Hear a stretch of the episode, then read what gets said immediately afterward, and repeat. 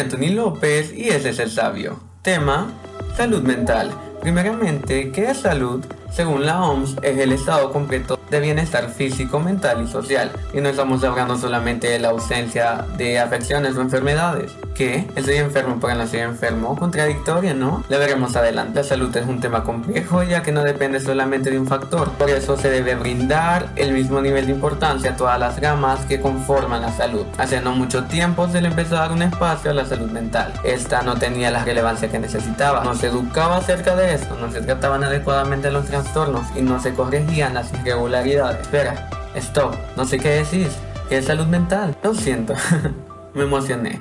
Bueno, en psicología la salud mental es el estado en el cual la persona se encuentra bien adaptada, siente gusto por la vida y está logrando su autorrealización. Es un estado positivo y no la mera ausencia de trastornos mentales. En pocas palabras, la salud mental es la capacidad que tiene un individuo de armonizar con el medio que los rodea, de tal modo que le permite disfrutar de bienestar psicológico y emocional y por ende lo deja desarrollarse con normalidad en su vida cotidiana. Bueno, a pesar de escucharse paradójico, una persona puede padecer un trastorno mental y estar sano, ya que la salud no es la ausencia de enfermedades, sino la manera en cómo el individuo se siente ante su afección. En mi caso, tengo un trastorno de ansiedad. Esto afecta mi diario vivir, mi bienestar y mis relaciones sociales, entonces no podría decir que gozo de salud mental. Sin embargo, debo admitir que he logrado llegar a un estado de salud mental, ya que aún con mi trastorno he logrado llevar a cabo mis actividades cotidianas. Me he sentido en bienestar con mi alrededor por un tiempo considerable. Brasil deja en evidencia la necesidad de tener una población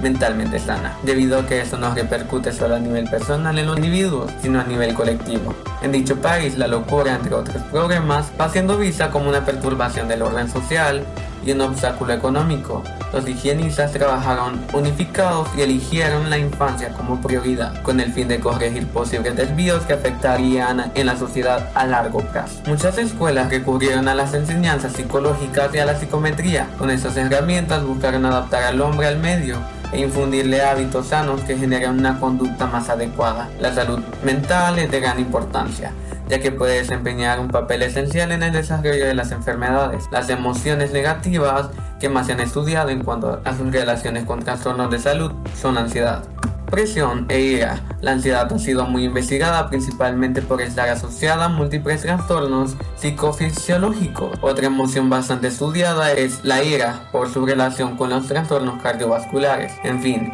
es importante dar el valor necesario a los trastornos mentales para que las personas que los padecen puedan llevar una vida lo más normal y saludable posible. Y bueno, ha llegado el momento más esperado del podcast, Hablemos de Dios.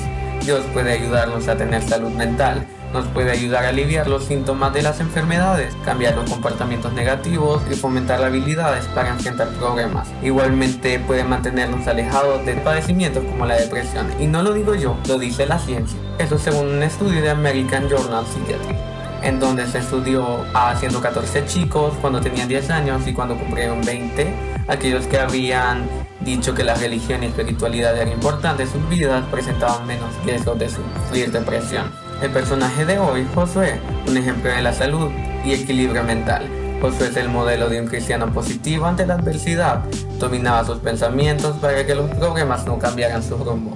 Fue valiente, justo, humilde, obediente, resiliente y poseía una buena autoestima. Eso le pasa un hombre cuando camina de la mano de Dios.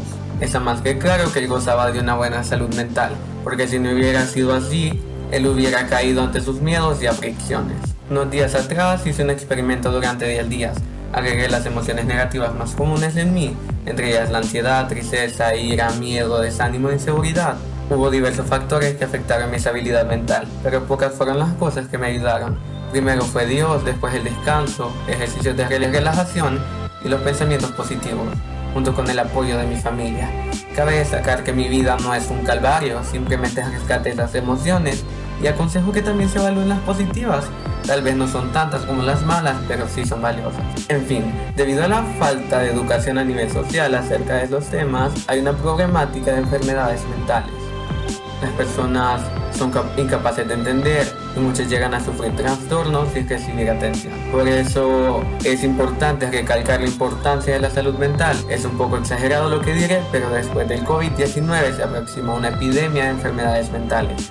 Así que cuida tu salud mental y si no, quítate cubreboca, no te laves las manos, porque si de tu salud mental no tienes cuidado, al hospital te llevarán sedado. Escuchaste, ya conoces del tema, bienvenido al mundo de los sabios.